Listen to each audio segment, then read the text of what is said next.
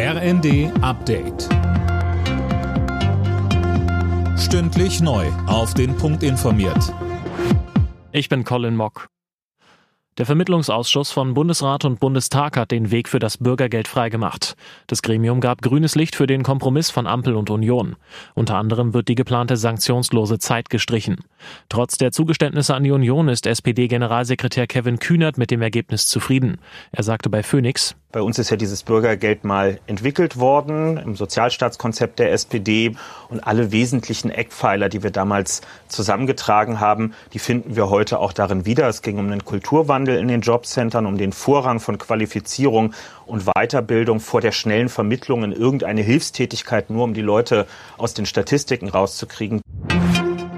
Der ukrainische Präsident Zelensky hat die russischen Luftangriffe auf das Stromnetz in seinem Land scharf verurteilt.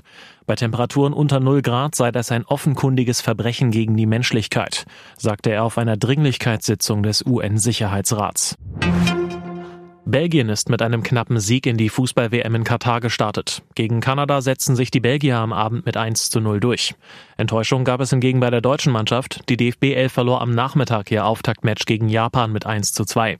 Mehr von Daniel Stuckenberg. Über weite Strecken war Deutschland das bessere Team, hatte viele Chancen, doch bis in die Schlussphase hinein stand es nur 1 zu 0 durch einen Elfmeter von Gündoğan. Dann wurde Japan stärker und drehte das Spiel, auch mit Hilfe der deutschen Abwehr. Besser machte es Gruppengegner Spanien, die Furia Rocha gewann mit 7 zu 0 gegen Costa Rica. Vizeweltmeister Kroatien hingegen kam nicht über ein enttäuschendes 0 zu 0 gegen Marokko hinaus.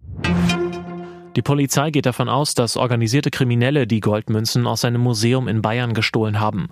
Der Fall weise Parallelen zu den Kunstdiebstählen aus dem Grünen Gewölbe in Dresden und dem Bodo-Museum in Berlin auf.